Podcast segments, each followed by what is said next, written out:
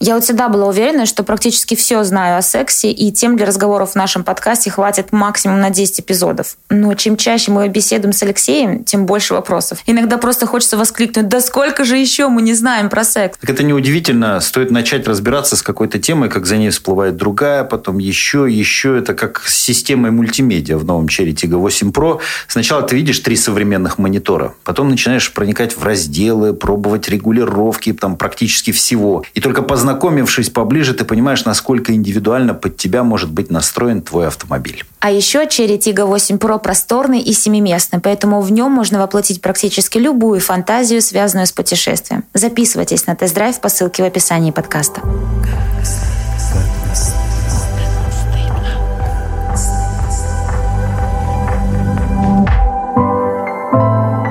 Как не стыдно.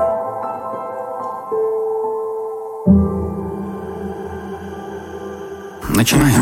Да блин, не просто это все. Всем привет, меня зовут Василий, мне 40 лет, и я уже далеко не ребенок. Меня зовут Юля, мне 29, а моему сыну 9. Всем привет, меня зовут Алексей, я практикующий психолог, психоаналитик, сексолог. И у меня двое детей, 5 и 4 года. Сегодня не зря в нашем приветствии фигурируют дети, э, потому что мы поговорим на важную, но очень непростую тему. Секс и дети, так мы ее назвали, потому что мы сегодня будем говорить о том, как с детьми о сексе говорить, действительно ли их может кто-то развратить без нашего ведома, и э, до каких пор в сексуальном плане ребенок должен оставаться вдалеке от этой темы. Да, и первое, наверное, с чего нужно начать, это сказать о психосексуальном развитии, которое существует.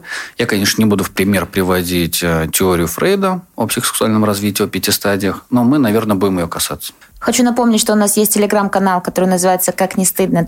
подкаст». Нас становится все больше и больше с каждым разом, так что подписывайтесь, там будет интересно. Тема, с одной стороны, животрепещущая, волнующая, но с чего ее начинать, абсолютно непонятно, потому что вопрос, э, откуда берутся дети, э, ребенок задает в самый неожиданный момент, потому что половое созревание у него наступает тогда, когда родители к этому максимально не готовы и не хотят об этом даже думать. А вообще, если говорить говорить о сексуальном развитии. В каком возрасте э, оно начинается и из чего состоит? Сексуальное развитие начинается с рождения. По теории Фрейда первая стадия – стадия оральная. Это когда ребенок а, сосет грудь мамы. От этого он получает удовольствие. Исходя из теории Фрейда, удовольствие сравнимо со сексуальным удовольствием. Здесь нет никакой сексуализации процесса, здесь скорее речь идет о ну, таком элементарном удовольствии. То, что ощущает ребенок в этот момент. Да, да. да. И это вот первая такая стадия. Следующая стадия анальная когда наступает дефекация, ребенок испражняется, он тоже получает удовольствие. Сфинктер расслабляется, и он, в общем, освобождается. Но первые две стадии, это, как правило, полтора года, три года. Дальше наступает фаллическая стадия. Три, пять, семь лет. Когда он начинает изучать себя и трогать, понимать собственное различие, что я больше похож на папу и больше, меньше похож на маму, или если девочка, я больше похожа на маму, не похожа на папу, и мы разные. Я могу это отличать. Я могу себя потрогать, посмотреть, сравнить. Общая суть какая? И не имеет значения, в каком порядке я их называю, имеет значение возраст психосексуального развития, про который я говорю. Это полтора-три года, 3-5-7 лет, 12-15 и 18+. Это вот все стадии, важные чекпоинты в развитии ребенка. То есть вот эти цифры знаменитые 18+, они не просто так взяты, а 18 лет – это тот возраст, когда среднестатистически мальчик или девочка проходит все стадии и может считаться полностью развитым и взрослым человеком. Ну да, это не обязательно юридическая формулировка, но биологически так обусловлено, потому что заканчивается латентная фаза и начинается генитальная. То есть латентная фаза, когда я себя скрываю и э, смотрю на противоположный пол и как бы не догадываюсь, что у него есть, в отличие от меня. А следующая фаза генитальная, когда мы уже нашими органами можем обмениваться, изучать друг друга, трогать друг друга и так далее. Слушай, ну тема секса ведь она возникает в жизни человека, когда он еще внутри своей матери, он сталкивается с сексом. Да, Ребенок с сексом встречается раньше, еще в утробе матери. Мать по показателям гинекологов и акушеров-гинекологов рекомендуется заниматься сексом во время беременности. А это полезно для здоровья женщины, полезно для вообще, в принципе, для ребенка. В том числе мама будет получать положительные гормоны, будет получать удовольствие, от этого ребенку будет хорошо. В общем, все, что хорошо для матери, хорошо и для ребенка. Э, несколько сразу же часто задаваемых вопросов. Это первый. Можно ли эякулировать в женщину во время беременности, и есть ли какая-то удобная или, наоборот, вредная поза, когда уже большой срок? Я думаю, что здесь больше, конечно, врачи-акушеры скажут о правильных позах во время секса. Стайл, это... мне кажется, самое безопасное и самое удобное, вот когда у тебя уже... У... Рачком как... Ну да. Но это еще вопрос ну, удобства для самой мамы. Там понятно, что живот э, ну, большой, и на него, конечно, ложиться не стоит. Тут уже вопрос, как женщине и мужчине удобно заниматься сексом. И в позе ложечками тоже очень прекрасно и тоже замечательно. Это на боку когда, да? Да, на боку. Угу.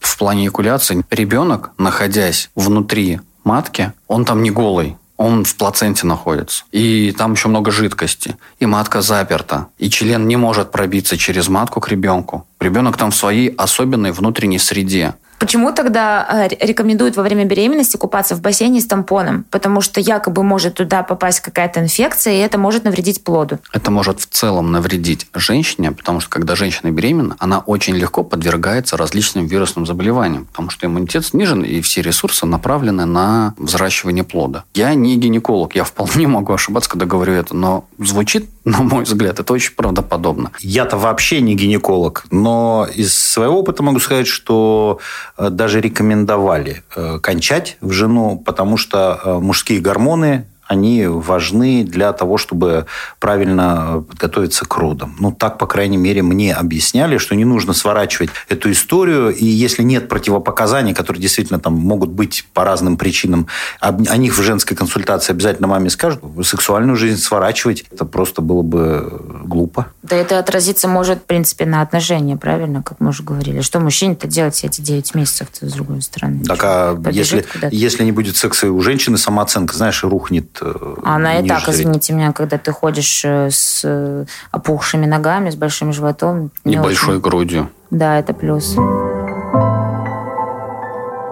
Ты заговорил о груди, и мы возвращаемся к стадиям Фрейда, к первой самой стадии, где ты сказал, что ребенок уже, когда рождается, получает удовольствие, когда пьет молоко из груди, правильно? Да, когда сосет грудь, да. А если молока нет, и ребенок э, с пустышки ест ну, с самого рождения, с ним что-то не так, что ли, будет? В бутылочке. Что? Здесь мы уже сталкиваемся с последствиями, которые э, в будущем могут себя проявить. Ну, например, оральная фиксация. Когда нет ощущения наелся, и ребенок может может отпустить грудь матери, и это такой взаимный процесс сепарации. А он может зафиксироваться на бутылке, либо на соске. Это называется оральная фиксация. Как следствие, все люди, которые курят или выпивают, они имеют такую оральную фиксацию, то есть зависимые. Это вполне себе нормально, с этим можно справиться. Это никакой не диагноз, это там не есть плохо или хорошо, просто есть как есть, и дальше у вас, конечно, у всех есть выбор, не знаю, там сходить к психологу, разобраться с причинами своей зависимости. Это аспект, который предполагает, это природа. Он очень бессознательный, он очень телесный, то есть он на телесной памяти. А потом люди, в принципе, могут там курить или употреблять по разным причинам, просто форма снятия стресса. И... А заниматься сексом при ребенке на новорожденном или младенчестве. У нас история такая, что жена категорически была против этого, чтобы ребенок даже в комнате присутствовал, хотя он вроде ничего не понимает. Или есть э, опасность, что ребенок что-то там зафиксирует ненужное, и насколько это вообще противопоказано? Ну, давай по возрасту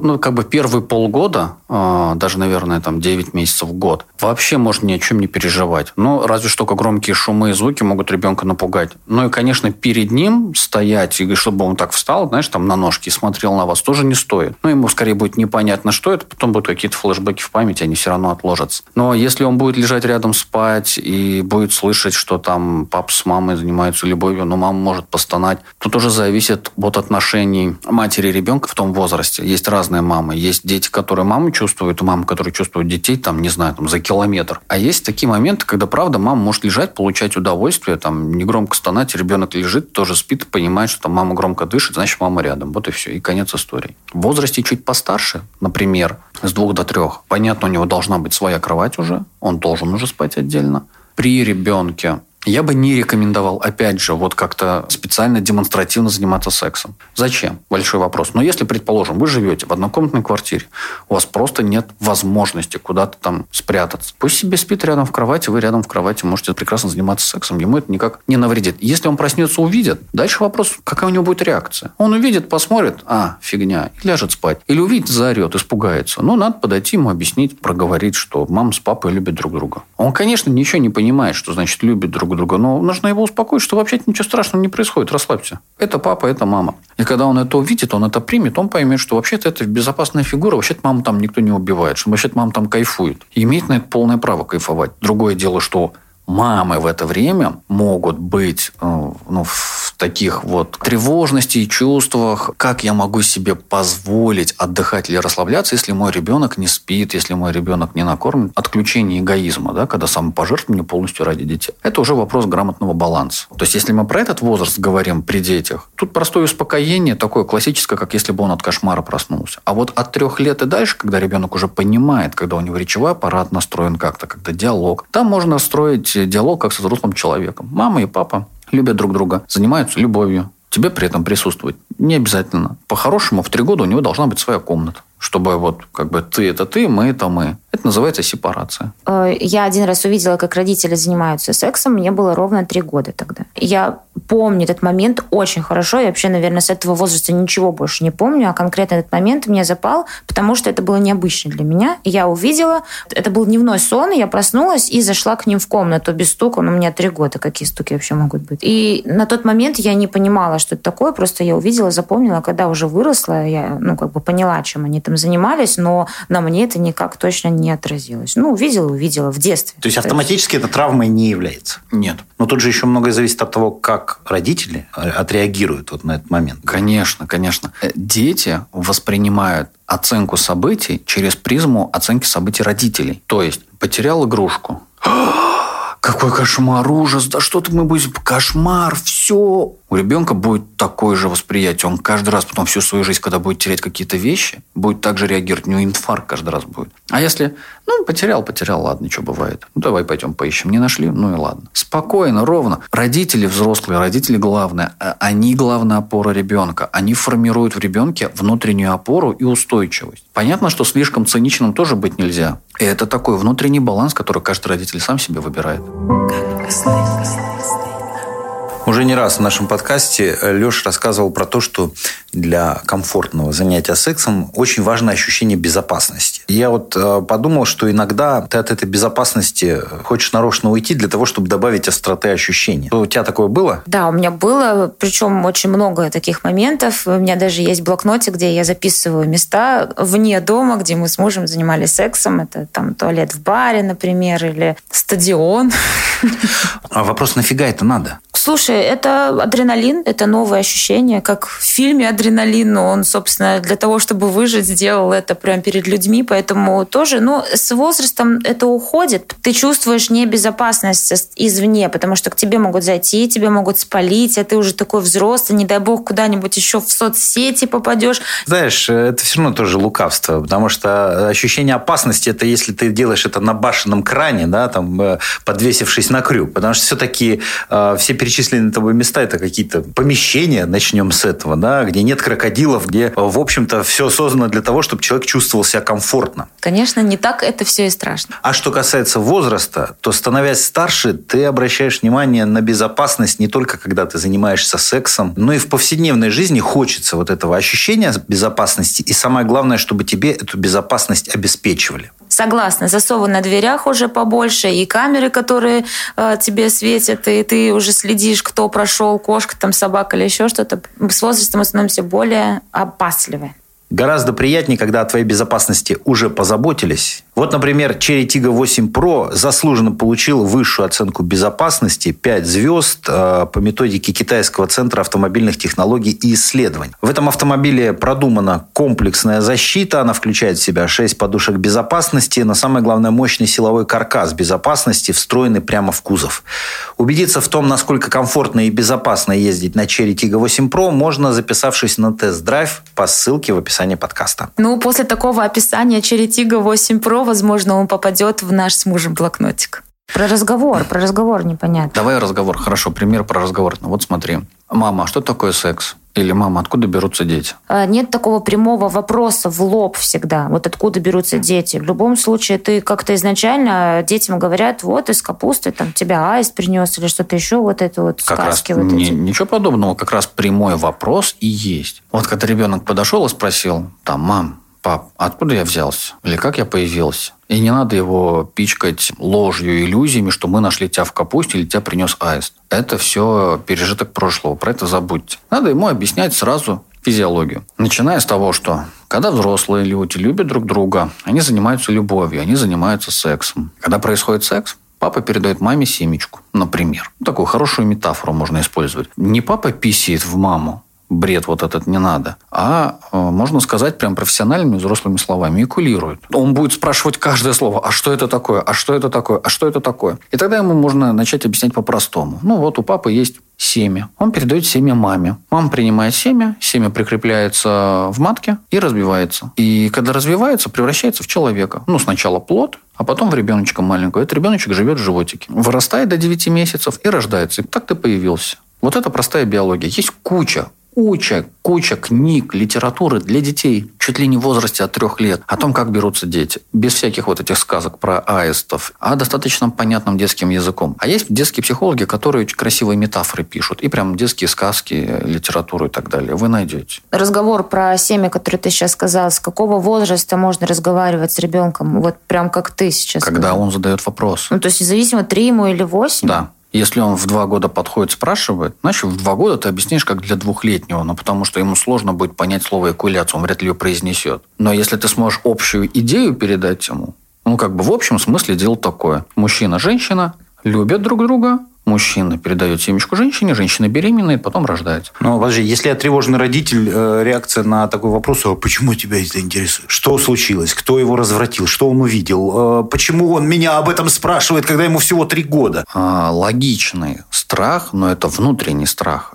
Это нормально. Дети вообще задают вопрос. У них появляется фаза почемучек. Тебе это знакомо. У меня сейчас тоже этот почемучка. Он вообще на все. Почему, почему, почему. Вот я тебе сейчас в обратку, значит, задаю. Зачем тогда, в принципе, говорить ребенку об этом. А если не сказать? Ну вот у меня был момент, когда у меня сын спросил, э, откуда берутся дети, я просто сказала, что я тебя очень сильно захотела, и ты появился у меня в животе. И потом я тебя родила. Все. И он такой, окей, и ушел. Зачем мне нужно углубляться в терминологию, говорить ему про секс три года, если вот он в 9 ко мне пришел недавно сказал, мам, я знаю, что такое секс. Я, окей. Ну, это твой выбор, ты можешь и не говорить. Я отвечаю на вопрос, зачем говорить. Если я хочу позаботиться о своем ребенке, чтобы он не набрался информации, не пойми где, не пойми от кого, и не пойми, как ему это объяснят. Когда я был маленький, я в этом не разбирался, но мне кто-то объяснил, я не помню кто, что вообще-то сначала все мальчики – девочки, а потом у них отрастает пиписька. Я как дурак жил с этой идеей. Понимаешь, откуда он знает, кто ему что там рассказал, кто ему как это показал, что он там увидел. Лучше он это узнает из моих уст, моей достоверной информации. По крайней мере, я точно буду знать, какой информацией он владеет. А то он придет, Ладно, если он придет там кому-то расскажет, вот там бредятина, которую наберется, он будет с этой иллюзией жить. Ты слово «пиписька» упомянул. А вот какими словами говорить? Член, вагина, вульва, пенис, то есть вот такими э, да. прям в лоб не надо придумывать никаких Не метафор. надо. Зачем? Стручок там, Зачем? писюн. Зачем? Петушок. Петушок. Знаешь, вот вот. Петушок вам в огороде кукареку делает. А это никакой не петушок. И он не клюет никого. Это же метафора. Ты же говоришь, что сперму семечком назвать можно. Да, но это семя. Это можно назвать семя. Понимаешь, я имел в виду описание процесса. То, что сложно объяснить, потому что у него фантазии недостаточно. А вот то, что у него вот в руках лежит, это член. Здесь не нужна метафора. Потому что ему не объяснишь визуально. Ему еще рано видеть визуально, когда там папа в маму входит. Вот это вот визуализировать ему не надо. Потому что он еще ребенок. Сам подрастет и займется этим. А то, что он уже имеет в руках, тут уже нужно вещи прямыми словами называть. А, есть же еще один аспект. Вот у тебя есть пенис, называем его пенисом, говоришь ты своему сыну, или у тебя есть вульва, говоришь ты своей дочери. Но при этом э, у тебя есть родительский страх, и во многом он обоснован э, нынешним положением вещей, что появится какой-нибудь педофил, который твоего ребенка совратит, развратит, изнасилует, и тебе каким-то образом э, нужно наверное, тоже поговорить с ребенком о том, кто этот пенис может трогать. Я понимаю, что это не про двухлетнего, да, скорее 4-5 и старше, но тем не менее такой разговор ведь тоже должен состояться. У меня такой был разговор, буквально вот недавно когда мы а, с обоими детьми разговаривали. Один что-то там натер, ему было больно, и я ему стал объяснять, рассказывать, что вообще нужно мыть, что не нужно по полу голым ползать и всякую грязь сувать э, свой член. Ну, ему интересно, что он любопытствует, экспериментирует. Разговор, он попал в кассу, и у нас там, у него проблема, мы разговариваем про его член, а второй находится рядом, давай в кассу, как бы, и ты послушаешь внимательно, как это происходит, почему это произошло, почему у него болит. Потому что сувал грязные руки туда, вот, пожалуйста, у тебя и вышло. А что с этим делать? Лечиться, мазь. Когда у тебя с этим проблемы, что с этим делать? Приходить к маме, к папе. Кому можно трогать и смотреть? Маме, папе и врачу. Только с разрешения мамы и папы. Больше никому нельзя разрешать себя трогать. Если кто-то пытается это сделать, сразу кричи на помощь, зови взрослых. Никакому воспитателю в детском саду нельзя трогать. Без разрешения мамы или папы. Вот если они рядом не стоят и разрешают, тогда можно. Бабушкам, дедушкам тоже нельзя. Ну, если у вас там уж такие отношения доверительные, то ладно, окей. А вообще, как бы изначально, тоже нельзя. Незнакомым людям нельзя показывать. Почему? Спросит ребенок. Во-первых, у нас в обществе так не принято ходить и показывать а, свой член или там свои гениталии или там свою вульву. Ты видел, чтобы там папа или мама выходил на улицу, кому что-то показывал? Мы же часто на улице гуляем. Нет, не видел. Ну вот, значит, тебе не надо это делать. Это не принято, так неправильно. И вообще есть люди, которые, если ходят это показывают, то они больны. И если ты такого видишь, надо звать на помощь. Точно так же, как если он подойдет тебя за руку, схватит, куда-то потащит. Прям в голос ори на помощь. Мы тебя ругать не будем, наказывать не будем, мы для того, чтобы тебя защищать. Ну, вот у меня тоже состоялся такой разговор, тоже буквально пару недель назад. Ну, видишь, мой сын старше твоих детей, но я была менее просвещенная. Ко мне сын подошел, спросил, кто такие геи. Я говорю, а ты это уже откуда услышал? Он говорит, на улице мальчики так друг друга называют. А они говорят, что это тот, кто сзади подходит мальчик. Я такая, ну хорошо, ладно, садись. А я говорю, да, такое слово есть. Я говорю, ну ты же видишь, все люди разные, обсуждают и обзываются и все такое. И вот я стала тоже вот об этом говорить, что никому ничего нельзя показывать, хотя в, в, в этом плане я не переживаю, потому что он не показывает даже мне уже года два, наверное. Я не знаю, что у него там, но если будет проблема, он мне скажет. И единственное, я вот такой тест провела небольшой о том, что если к тебе подойдет мужчина, снимет штаны, что ты сделаешь? Он говорит, я убегу кричать. Я говорю, молодец, окей, хорошо. Я говорю, если он заставит тебя снимать штаны, что ты сделаешь? Убегу. Я такая, ну все, иди гуляй. Просто, ну, это важно, потому что ему 9 лет, и он гуляет один. Да, там недалеко, во дворе, но все же. Он ходит в школу один, и мы все думаем о том, что с нами это никогда не случится, но все же предупрежден, вооружен. То есть здесь нужно любой повод использовать для того, чтобы это все проартикулировать. С двух-трехлетним ребенком при каких-то подходящих обстоятельствах, ну вот снял он трусы, бегает по дому без трусов. Гости должны прийти. Ты ему должен объяснить, объяснить, что мы это никому не показываем, мы другим трогать не даем и вообще надеваем трусы. Обычно ты можешь ходить у себя дома голый. Но так как у нас в гости, то надо одеться. Но 2-3 года еще ладно, терпимо. А, но вот 4-5 – это уже ответственности нужно возвращать больше с каждым следующим годом жизни. Говоря про искать любой повод, но в 2-3 года про педофилов, наверное, не надо, потому что вряд ли вы трехлетнего ребенка одного отправите гулять. А если гуляет, то тогда большие вопросы, чего бы вдруг. И только если у вас не свой дом, свой двор, где ворота, забор там и так далее, он никуда не денется. Слушай, ну, извини, конечно, это может быть какой-то бзик, но педофилом может оказаться даже знакомый, близкий и там сосед условный, э, для этого не обязательно куда-то идти искать приключения. И Но, родственник. Поэтому тут э, я про то скорее, э, нужно ли это закреплять, повторять, или один раз сказал, все, достаточно. Я про это сказал, мне и так было неловко, непросто, и я забыл. Ну, скорее ну. всего, делать замечание, просто если он снимает трусы при там, гостях, например, вот условно. Наверное. Но не знаешь как, не делать замечания. Вот этот важный момент, потому что мы говорили в каком-то выпуске, если ребенок, он до 7 лет точно может такое сделать, выбежать в середину комнаты и показать показать свой пенис. И тут вопрос, как отреагировать. И правильная реакция должна быть по принципу, м-м, как интересно, что же ты хочешь этим мне, мне сказать или нам сказать. Это становится уже такой почвой для размышления, для него самого. Потому что, ну, мы же ничего такого не делаем, а ты зачем это сделал? Не поругать, вах, как ты смеешь, как не стыдно, ай-яй-яй, ну-ка срочно спрячь. Все, это травма. Ну и не так, о, ну-ка давай-ка иди-ка сюда, покажи побольше. Это тоже, вот это сексуализация. С одной стороны, это э, постыдно,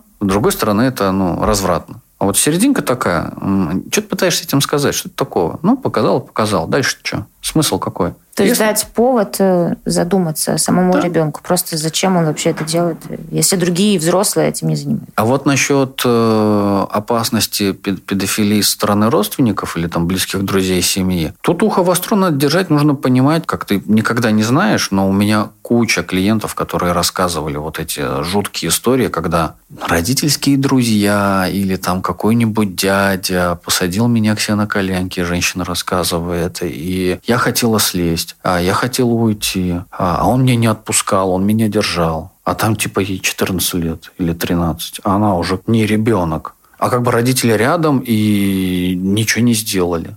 Черт знает, что он обхватил. От любви большой. Иди, заведи своего ребенка, люби его, моего не трожь. Да, какой бы ты мне там друг, брат, сват не был. Ну, это какие-то единичные случаи. У меня такого в жизни никогда не было. Не там... единичные.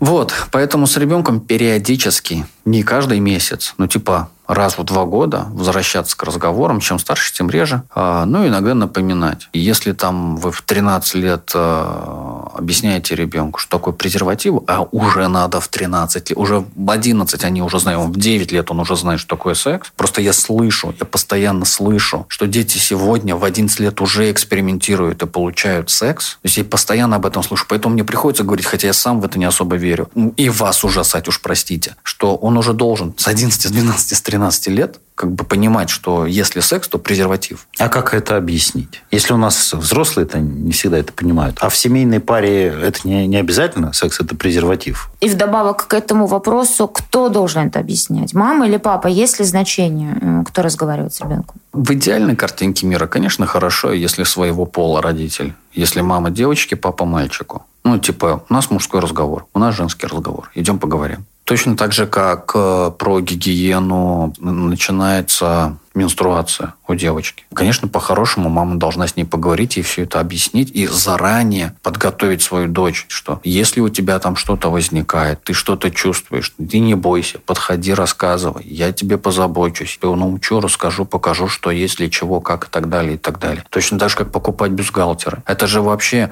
очень важная часть жизни, когда мать, дочь инициирует в женский мир. Она вместе с ней сначала делают прически, ходят, покупают платья, ходят в кафе, учат ее пользоваться столом и приборами, быть галантной, элегантной, женственной и так далее, краситься. Дальше бюстгальтер, красивое белье. И в эту же кассу входят э, прокладки, тампоны, презерватива. Ну, это вот я сейчас возраст описал, там, с 7 до 15 лет. А вот, кстати, по поводу презервативов. Что такое нежелательная беременность, э, мне кажется, в 12 лет, ну, ты можешь, конечно, объяснить доступными словами, но как-то угрозу нежелательной беременности больше чувствуют родители, чем ребенок. Может быть, э, через, там, я не знаю, через болезни какие-то лучше на это заходить, на, вопрос, на вопрос контрацепции? Конечно, конечно, через болезни. Есть случаи у нас в городе, не в области, в городе, по-моему, а, несколько детей, одноклассников, один за 12 12-13 лет, до 14. У одного заболевания полости рта что-то типа стоматит или что-то в таком духе. Я не дантист, не разбираюсь, не могу ничего сказать. Ну, какое-то такое заболевание, которое можно подхватить от половых органов. И вдруг у пятерых вспышка в классе. Один диагноз. У пятерых или шестерых, мальчики и девочки. Как вы думаете, как они все одинаково заболели? Зубную щетку одну использовали? Да. Ели одну булочку на пятерых. Угу. Это мы так думаем, а да, по факту... Они не в бутылочку играли. Они все друг другу переделали э, оральный секс. Ну, хоть так, без внутреннего проникновения. Ну, ты знаешь, э, как бы кто бы их предупредил, что ты, не знаю, там, во-первых, откуда один уже заболевший оказался, да? То есть, как-то это же началось. Ну, в общем, это Уже вопрос а все знаете почему? Потому что эти ваши подкасты про секс, потому что это порнуха, этот интернет, все это видят, все это об этом говорят, во всей рекламе секс развращают детей, и вот они в 11 лет пенисы друг другу сосут потом. А как тогда быть э, с тем, что надо же ребенка, ребенка убедить, что там, до 18 лет э, регулярная половая жизнь – это плохо? А зачем это? Зачем убеждать в этом ребенка? А как э, сделать так, чтобы он... Мы все прям тут 18 лет, ага, первый раз попробовали. Но мы же говорили об этом. А тогда, когда ты будешь к этому готов. Как он это поймет, что он к этому готов? Он или она? Ты будешь к этому готов тогда, когда внутри почувствуешь. Почувствуешь, что твое тело, почувствуешь себя эмоционально взрослым. Ну хорошо, у тебя полное доверие с ребенком, он в 14 лет тебе приходит и говорит, я готов. Да, и он готов не потому, что это делают все одноклассники, не для того, чтобы доказать девочке, что он такой весь мужик. Мужик не потому, что он пытается всем одноклассникам доказать, что он тоже мужик, не потому, что это мода и тренд, и он физиологически, биологически развит и к этому готов. Он способен нести любую ответственность серьезно, предвосхищая события какие-либо. То есть он не ввязывается во всякие проблемы. Ну, естественно, в 14 лет нет. Есть много детей, которые в 14 лет не папин iPhone или iPhone, который купил папа, а ходит и козыряет показ, а тот, который готов реально идти зарабатывать бабки и помогать семье. Но... Я говорю про такое воспитание ответственность, где, где ты смотришь на ребенка и понимаешь, он, если он создает проблему, он их уже сам решает. Такие социальные проблемы сам решает. Но и по закону могу... он не имеет права до 18 лет э, вступать в сексуальные отношения. Да, если не дай бог там еще его Кто сказал? Знаю, забеременеть. Закон. В каком законе написано, что он сексом не имеет права заниматься?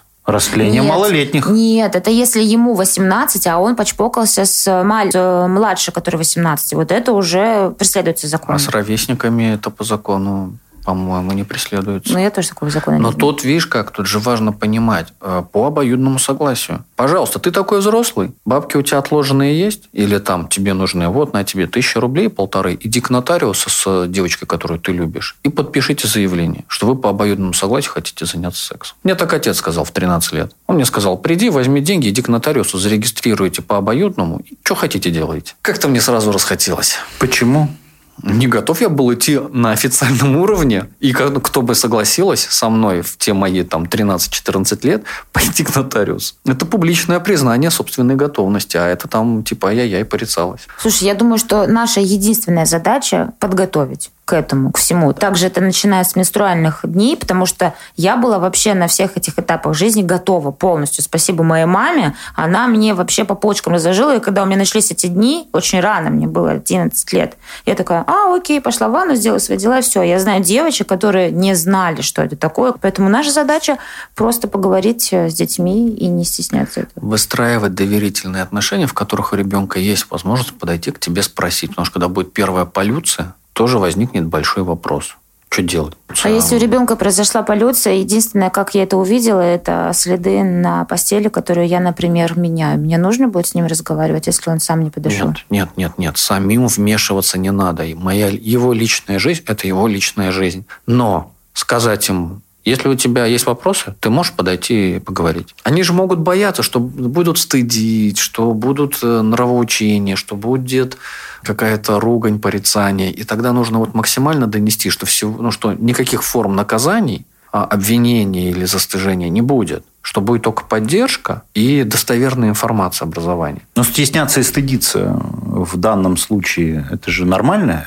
Периодически, когда подходим к стыду, мы понимаем, что э, очень много стыда из ниоткуда у нас берется. А стыд здорового человека, ну вот в общении с ребенком, он должен присутствовать? Со стороны ребенка, конечно, он может присутствовать, а вот со стороны родителя хорошо, чтобы его не было. А если он есть, тогда это какая-то внутренняя часть самого родителя. Есть родители, которым 60 лет, они поверить не могут, что 30-летние дети, у которых есть дети, трахают трахаются, извините. Как они смеют получать удовольствие, скотины такие? У них уже дети, вы уже бабушка, дедушка. Они имеют право получать удовольствие. Чего вы прикопались? В том, что у себя запрет есть. Вот у них запрет на всех остальных. Ты знаешь, у меня э, тут на днях дочери 20 лет исполнилось старше. Я ни разу с ней про секс не разговаривал это ведь тоже ну, не совсем правильно. В какой-то форме мы должны были что-то с ней обсудить из этой серии или нет? Ну, то я просто можешь ссылку на подкаст кинуть. Она сказала, что спасибо, но слушать я это не буду. Да. Тут э, это, видишь, Леша правильно сказал, что один родитель, например, разговаривает, так как мама мне все рассказала абсолютно про все этапы жизни вплоть до секса, мой папа вообще со мной никогда об этом не говорил, подкаст не слушает и слышать вообще об этом не хочет. Вот и все. Для него это какая-то табу тема. Это моя доченька, она вот маленькая еще до сих пор, хотя мне скоро 30. Ханжество, пуритание, гордыня – все одно и то же, как всегда. И стыд бесконечный. Ну, что ты обзываешься сразу? У нас эпидемия ВИЧ в стране идет. И мне кажется, что если не поговорить с ребенком, в 2, в 5, в 7, вот э, несколько раз на разные темы, но связанные так или иначе с сексом, то э, очень велика вероятность, что он будет очень незащищен перед э, этой заразой. А зараза такая, знаете, она не лечится. Она в буквальном смысле убивает. И эпидемия ВИЧ, которая идет. Про это тоже надо с детьми как-то поговорить. О том, что есть такие болезни, которые таблетками не победить, и которые, в конце концов, э, лишат тебя всяческого секса и очень надолго, если не навсегда.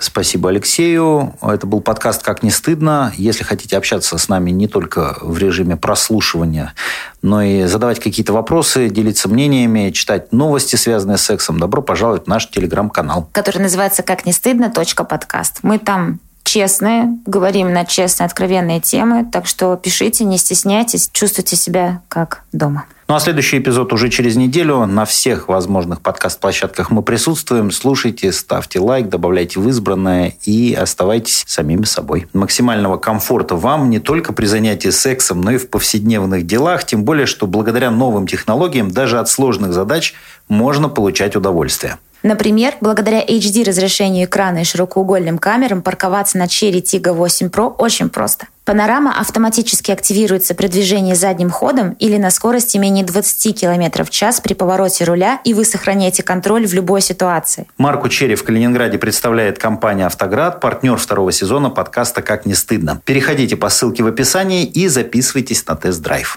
Спасибо за внимание. До новых встреч.